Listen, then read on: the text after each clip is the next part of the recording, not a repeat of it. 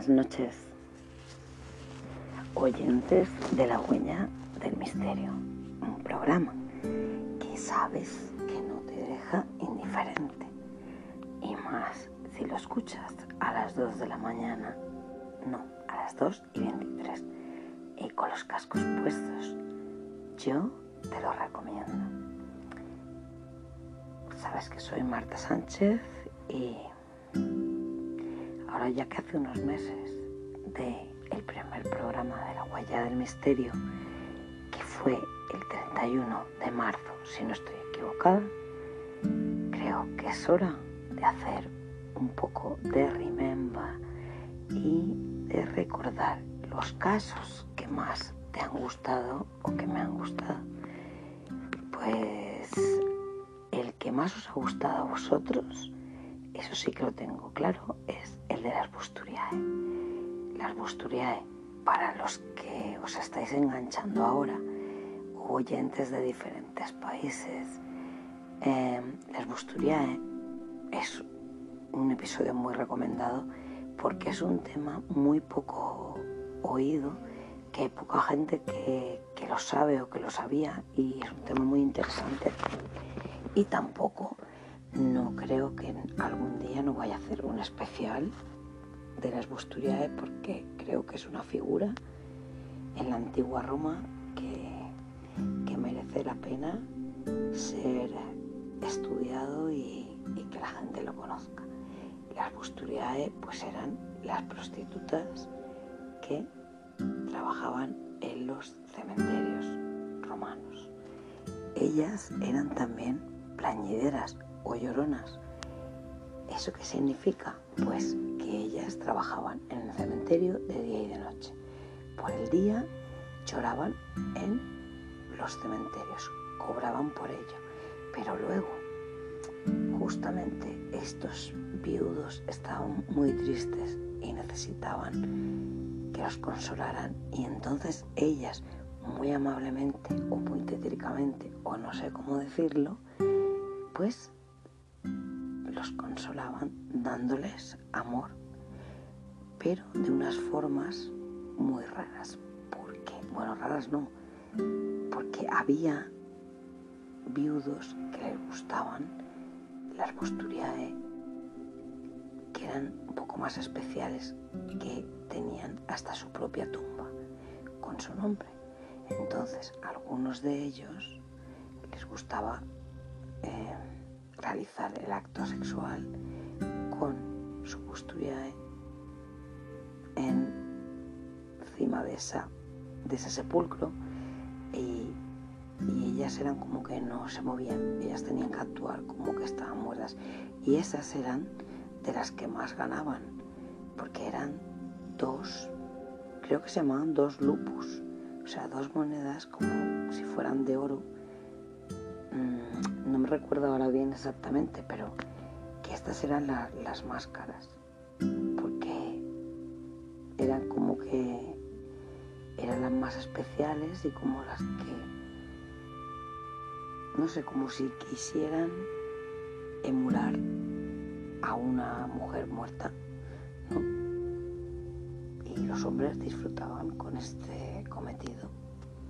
Así que tenían ellas su propia función y si, hubiéramos, si ahora pudiéramos eh, hacer una entrevista a una posturiae, pues yo lo que le preguntaría es, ¿cómo puede ser que os guste habitar el cementerio tanto de día como de noche?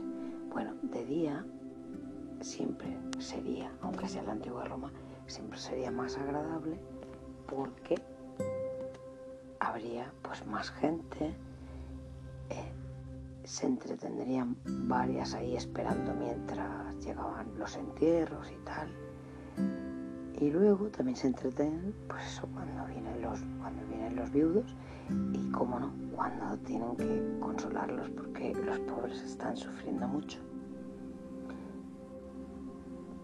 La idea, si sabéis la idea con la que con la que se contrataba también aquí en pueblos de España, eh, lo he oído, eh, la figura de las plañideras. Eh, era como que si se lloraba más, si se chillaba más en los cementerios, era como más querías al muerto, ¿no? Al fallecido. En este caso la fallecida, porque eran las mujeres, ¿no? Ellos eran los, los viudos. Entonces, por eso se contrataba a estas mujeres, porque gemían y, y lloraban y, y al final pues estos hombres pues como que se trastornaban un poco. Dicen que había verdaderas bellezas en los cementerios de la antigua Roma. Pues desde aquí os digo que pronto un programa especial de la postura. Ya que os ha gustado tanto, voy a buscar más información. De los que a mí más me han gustado, aparte de este, pues hay uno que me gusta mucho que es la leyenda de la cavadora. La cavadora. Una figura que acababa con el sufrimiento, y nunca mejor dicho, acababa con el sufrimiento de las personas que estaban agonizantes. O podían ser bien los, los familiares de la persona que sufría, que llamaban a esta figura para que acabara su trabajo, o bien podía ser la persona que estaba sufriendo, que necesitaba que alguien terminara con esa agonía. Y entonces ahí está la figura de la cavadora. Ahí, justamente en esta, creo que, a un momento, volvemos enseguida con la huella del misterio, porque tengo una información que no recuerdo bien y lo voy a pensar y vuelvo enseguida. Y seguimos con los episodios más interesantes de la huella del misterio, por lo menos los que más os gustan y sobre los que más me habéis hablado. Ah, se me olvidó decir de las Busturiae que me vino a la cabeza que se las llamaba Noctiluae porque estaban, eran de noche, las prostitutas de noche. Entonces, Noctiluae importante. Ah, y también decir que no es que tampoco no es que los viudos se quisieran entregar a esa suerte de, de amor y cariño que necesitaban con todo el disgusto que, habían pasado, ¿no? De la muerte de sus esposas, sino que ellas, eh, esas mujeres pálidas y algunas lánguidas, y, pero bellas a la vez y especiales, esas mujeres les hacían como un encantamiento con una suerte de gemidos, de lloros y de, y de lamentos que hacían que ellos cayeran en, un encantamiento que los volvía locos. Y eran capaces a ganar, a gastar mucho dinero con estas con estas busturiae porque eran especiales, no sé cómo decirlo y las que más se pagaba, ya os he dicho antes, dos monedas de oro, que después de acabar con el acto se ponía sus monedas, una en cada ojo y a dormir dentro de su lápida que encima llevaba su nombre. Y dejamos ya las busturiae por mucho que os guste y me guste a mí.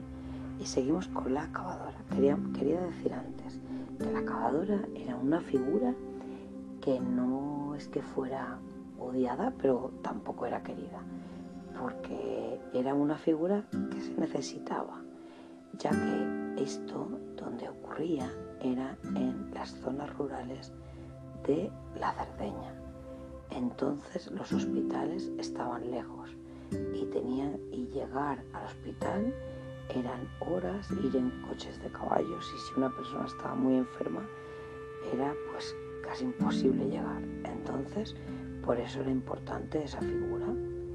Eh, ella tenía su maleta con su yugo, eh, también una especie de martillo, y ella como la acabadora como que consolaba al enfermo. Los familiares se quedaban fuera hasta que ella, pues eso, le consolaba y acababa con la vida de esta persona porque no, ya no, o sea, esa persona estaba tan grave que ya no podía más. O sea, era como una especie de, eutanasia ¿eh? rural. Seguimos, vamos con otro tema, otro de los temas, pues de los que más ha gustado, la vampira de Barcelona. Yo digo que es una de mis musas porque es una de las que cuando la leí, la historia, pues me impresionó mucho porque, claro, en aquellos tiempos, eh, con tanta miseria que había en una ciudad como Barcelona, los niños que estaban desapareciendo, eh, que nadie se hacía cargo de esto, porque justamente los niños que desaparecían no eran los hijos de la gente pudiente, sino que los que desaparecían eran los hijos de gente pobre que ni siquiera podían buscarlos porque no tenían los medios ni la ayuda suficiente. Bueno, la vampira de Barcelona, esta, esta mujer, vampira o no, que ese fue el nombre que se le puso, vampira del Raval, vampira de Barcelona, eh, asesina, raptora de niños, prostituta, proseneta. Una, una suerte de, de formas de llamarla que lo único que realmente se pudo probar es el secuestro de la niña Teresita Guitar, una niña de 5 años que estaba con su mamá, pero hablando con otra vecina en la puerta, pero de repente la niña como que se le soltó de la mano y la madre se creyó que la niña había subido con su papá a casa. Cuando llegó a casa se dio cuenta que la niña no estaba y entonces, ¿sabéis cuando estalló la tragedia, ¿no? el escándalo? Eh, todo el mundo buscando a esta niña estuvo dos semanas desaparecida y gracias a una alcahueta, a una vecina chafardera, que vio una niña asomada en una ventana. Entonces se lo dijo a su vecino, el colchonero, que esta señora tan rara que vive arriba, ¿eh? la Enriqueta, porque se dice así en catalán, la Enriqueta eso sobre todo no lo he dicho, que ella se llamaba Enriqueta Martí Ripolles. Y esta mujer, esta mujer que desde muy joven se trasladó a la ciudad de Barcelona, porque ella era de muy cerca. Entonces, esta mujer,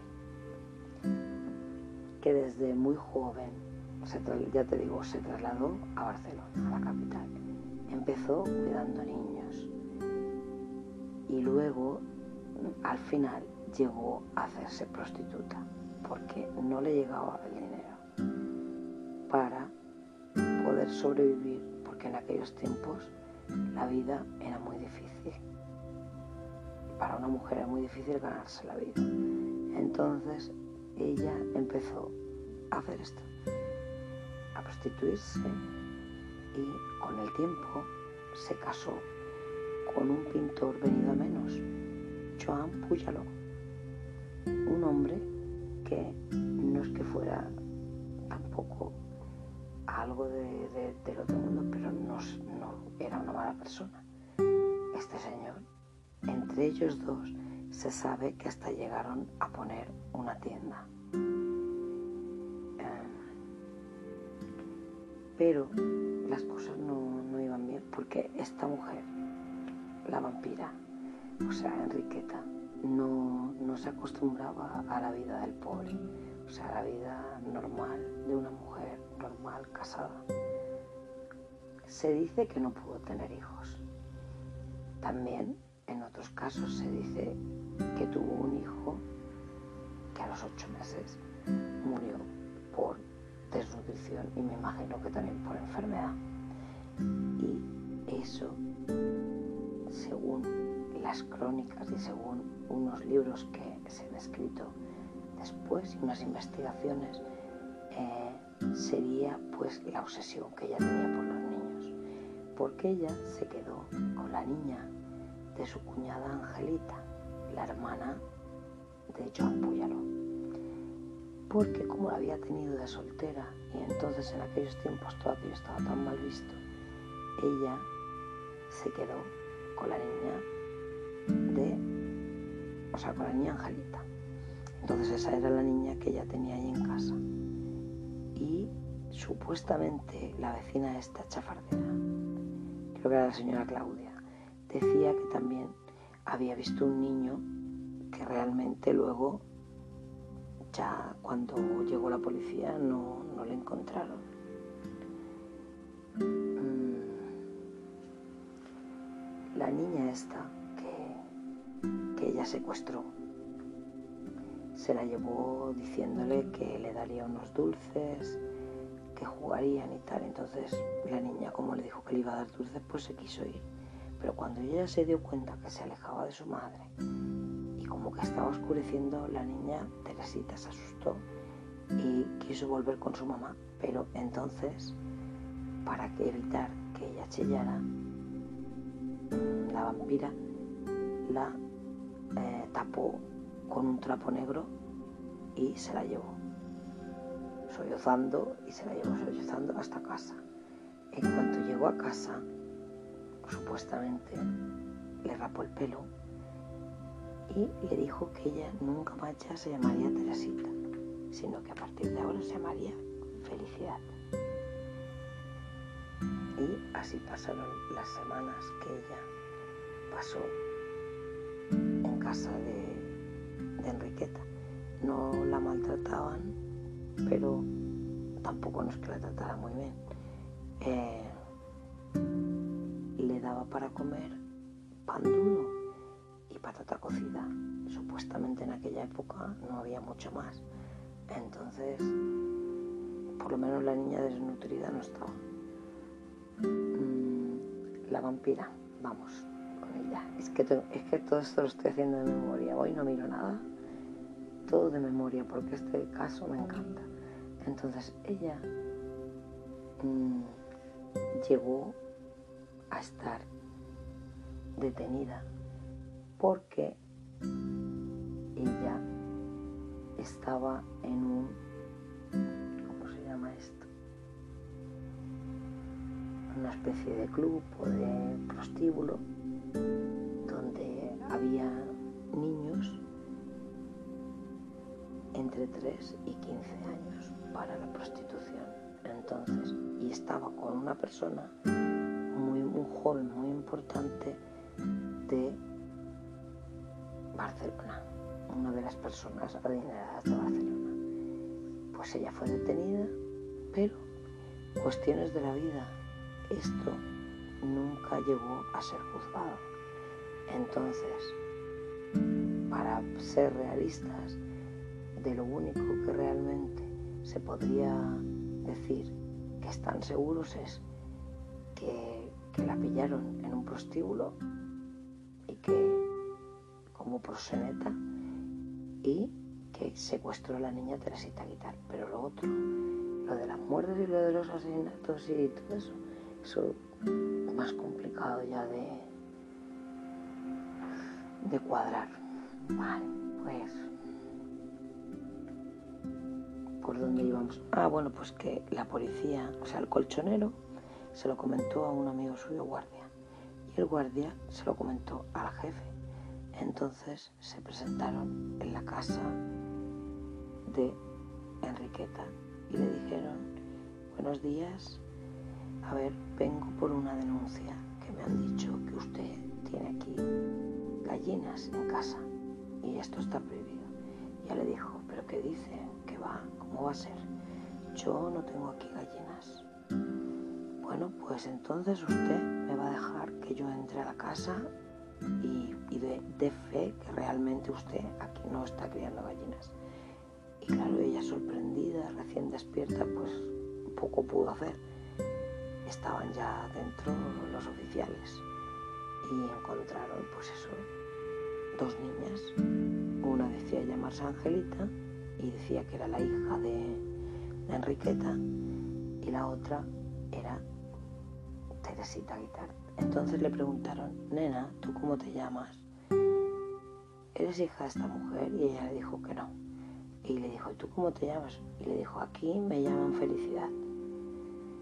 Entonces le preguntaron si ella era Teresita y me imagino que llegaría pues eso a decir que sí, que ella era la niña Teresita y gracias a Dios pues entonces le devolvieron la niña a sus padres de nuevo.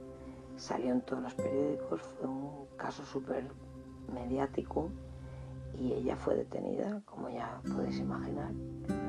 Empezaron a haber registros y aparte que la niña Teresita dijo que allí habían matado a un niño encima de la mesa de la cocina, que supuestamente era el niño Pepito. Claro, entre, entre que eso que dijo la niña, más los hallazgos en las diferentes casas que tenía alquilada la vampira, incluso en la casa de, los padres. Entonces, al encontrar tantos ungüentos, al encontrar huesos, pues lo que se pensó es que se daría a esta mujer pues el título de asesina porque supuestamente todo eso que encontraron cosas, eran partes de, niños supuestamente que, ella había matado. Em, más cosas, más cosas. No he terminado de decirlo también. La vida que tenía que voy, voy saltando por trozos. La vida que tenía Enriqueta no era una vida normal, porque por el día vendía harapos, o sea, vestía harapos y vendía, me imagino, lo que podía, en sus ungüentos y todo eso seguro que también lo vendía. Pero mm, iba a comer a las casas de la caridad, iba a pedir por todo, a la beneficencia, pero luego por la noche ella se vestía como una estrella. A ella la venían a buscar en carruaje a la puerta de su casa. Ella alternaba los lugares más lujosos de toda Barcelona. El casino de la Rabasada, que por cierto el otro día estuve viendo un estuve viendo un reportaje aquí en, en el YouTube y era una pasada ese, ese casino era hotel, casino, incluso era también un parque de atracciones. En aquellos tiempos dicen que había un tranvía que te llevaba, a la gente que iba al complejo, tanto al hotel como al casino, como, como al, ¿cómo se al parque de atracciones, porque era todo junto, todo en uno, pues los llevaban tranvía hasta la puerta. Y eso estaba a las afueras. También se dice y se rumorea que en ese casino había una habitación especial por si la gente quería, al haberlo perdido todo, por si la gente quería suicidarse. Esto sí es verdad o no, ya no lo sé, pero que lo cuentan, sí, y lo dicen. Pues esta mujer, ya te digo, iba al teatro del liceo, iba a los mejores sitios, tenía pelucas, ropa cara y esto alternaba lo bueno con lo malo, como que tenía dos personalidades ella. Entonces ella, siendo proseneta, que si realmente estaba prostituyendo a niños menores, que esto es terrible, pero luego si encima prostituta, con todo lo que ganaba, no necesitaba, o sea, no necesitaba en absoluto y a la beneficencia porque, porque tenía como esa doble vida. Era todo muy extraño. Y nada, que es que se le juntó todo, claro. Luego le preguntaron al marido qué clase de mujer era ella. ellos se habían casado, pero no se llevaban bien, se habían separado muchísimas veces. Él dijo la verdad que la niña no era de ellos, que la niña al final se supo que era de la hermana que se la había dejado. También supuestamente salió una señora que decía que hace muchos años ella se quedó con su bebé y nunca más se supo. Entonces, como que de por todo la acusaban. Esta mujer lo que llegó a decir es que si al final la subían al patíbulo, pues que ella no se iba a quedar sola allí, sino que iba a decir los nombres de otras personas que también habían participado en todo esto.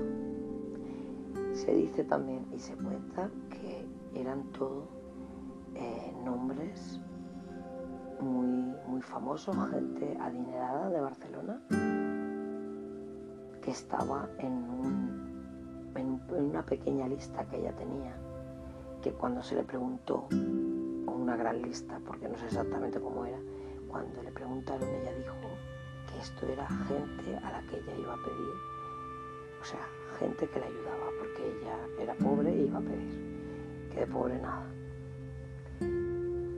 Lo mismo también encontraron que en una parte era la casa súper pobre y en otra tenía hasta un armario con ropa nueva para los niños. O sea que era todo, todo muy oscuro y todo muy, muy raro. A ella la llevaron a la prisión Reina Amalia, que esto era un antiguo convento. O sea que era una cárcel un poquito así no era realmente una cárcel propiamente dicha. Se dice que, que la gente estaba en la calle, eh, la gente quería justicia como fuera de todos estos niños perdidos y asesinados, que todos se lo achacaron a ella, porque nadie más dijo, entonó el mea culpa, como que ella tenía la culpa de todo. Y pues se puede decir que fue cabeza de turco ya de todas de todas las desapariciones que hubiera habido y todos los asesinatos, ella era la culpable de todo. A pesar de que ella dijo que ella era, como era como curandera y por eso tenía esos ungüentos y tenía esos huesos que supuestamente también podían haber sido de animales o que ella los hubiera desenterrado en el cementerio. Pero lo más importante es que en la cárcel ella no, duró mucho. El juicio nunca llegó a llevarse a cabo. ¿Por qué? Porque ella murió antes. Em, se decía también que había muerto a causa de una gran paliza que la habían linchado sus compañeras en el patio, las presas. Pero lo que lo que sí que supuestamente está demostrado es que unas sábanas con sangre que se encontraron en la casa o en varias de las casas donde ella vivía es porque ella tenía un cáncer de útero y ya tenía muchas hemorragias. Entonces no sería sangre de niños sino la suya. Y por lo que dicen que murió a los 43 años, en el, un año, eso fue en el 1913 que murió en la cárcel. Fue por supuestamente por una por una hemorragia por el cáncer que padecía. Entonces no, moriría por, el linchamiento sino que se murió por el, por el cáncer que sufría esta mujer la vampira. Enriqueta porque autodenominarla todo el tiempo la vampira pues tampoco. Han salido a, a través de esto, han salido pues películas, obras de teatro, ha salido su personaje en diferentes series y ya no te digo programas de radio y de YouTube y de televisión y de todo hablando de ella. Porque claro, fue como, pues, como el Jack el Destripador de Londres, pero en la Barcelona de aquellos tiempos, donde había un montón de prostitución también por la situación tan mala que, había. Eran tiempos muy difíciles y nos, nos, quedamos, nos dejamos ya también a la vampira y cambiamos de tercio. Otro de, de los que me gustó mucho a mí, el vuelo 513,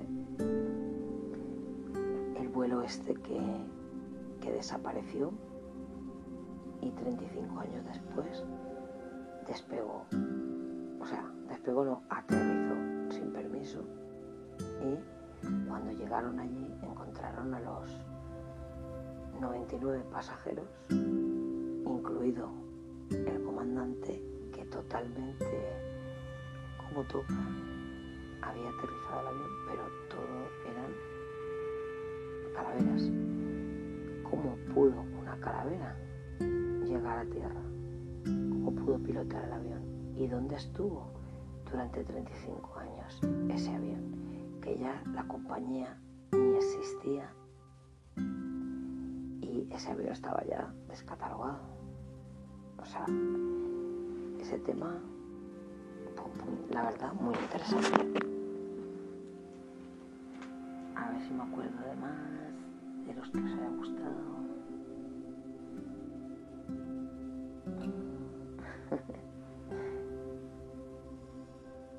Se hizo el silencio. La historia de los sátiros. Muy divertida, me parece. Muy, muy graciosa, por muy graciosa en el sentido de, de, la, de la figura de, estas, de estos seres, ¿no?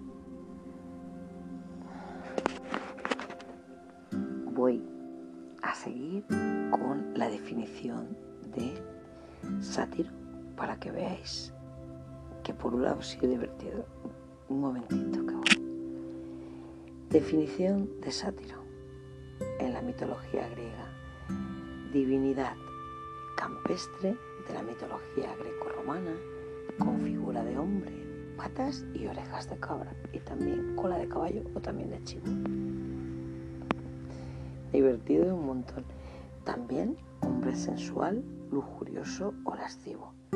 Monstruo o genio silvestre, con el cuerpo velludo y cuernos y patas de macho cabrío, muy dado a la lascivia. Es propio de la mitología griega y tiene muchas analogías con el fauno de la mitología romana.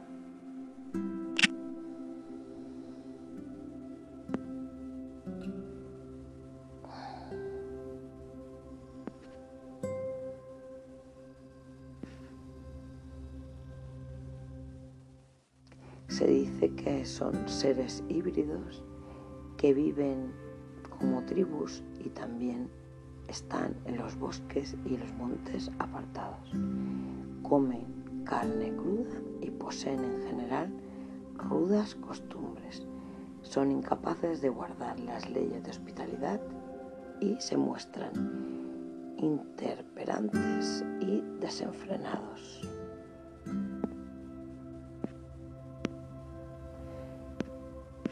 Especialmente en el sexo. Eso seguro. Porque cuando un hombre es un poquito depravado se le dice que es un sátiro.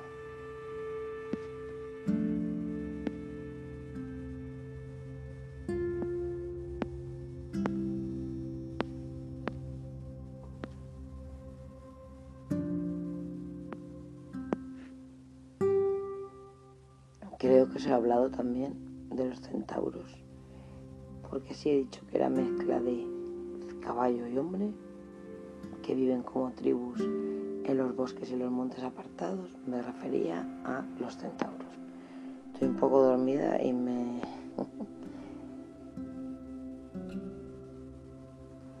Ay, de los sátiros, estos sátiros.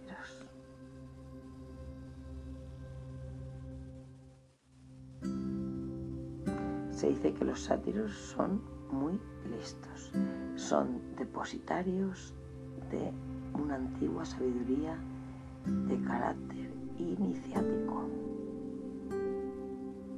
y que transmiten a ciertos héroes según qué secretos, los secretos de las plantas medicinales, de los bosques. Y también transitan ambos contradictorios, el de la naturaleza desbocada, pero también el de la natura sabia, que aporta cultura. Es un salvaje con un aspecto casi humano, y el otro sería un hombre sabio y justo con rasgos bestiales.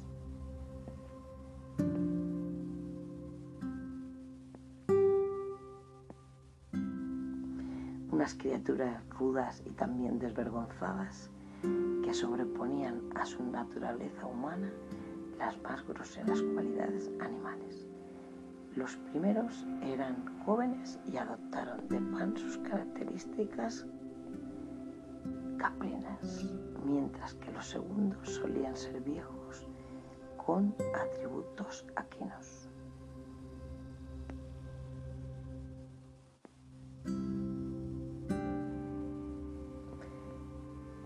Dice que normalmente estaban ebrios. Tenían una nariz chata y una barriga prominente.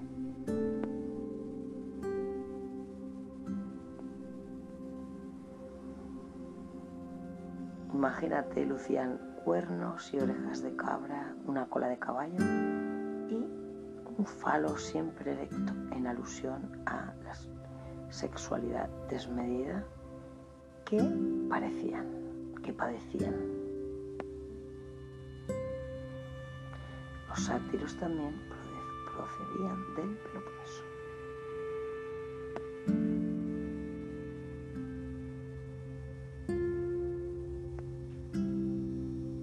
Eran amantes, seres despreocupados, amantes de la música como yo, y alegres y propensos a la embriaguez.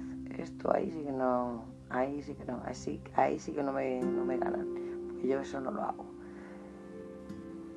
Casi siempre iban desnudos, pero portaban pieles de cabra y se coronaban de pámpanos y racimos.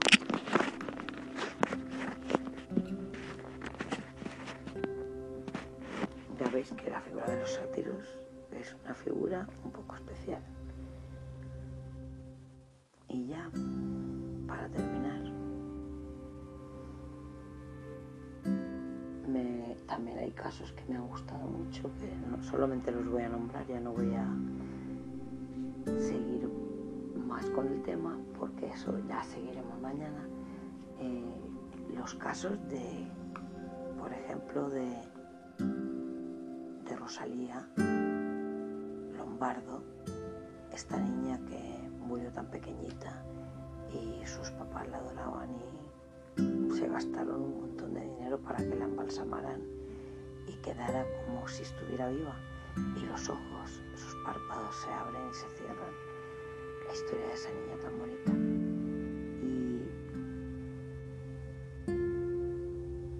Y, ella es que está, esa niña está en las catacumbas, que se, ah, creo que hasta hace poco se podía ver. Un tema muy, la verdad, muy interesante.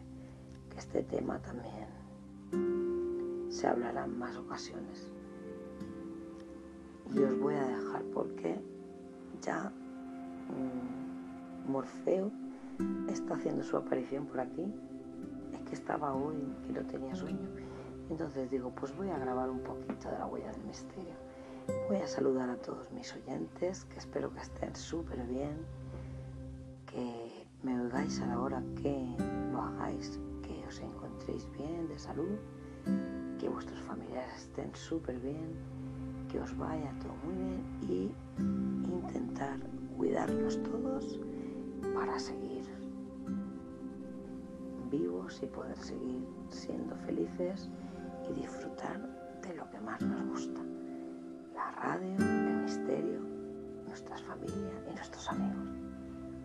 Y la vida, que es muy bonita.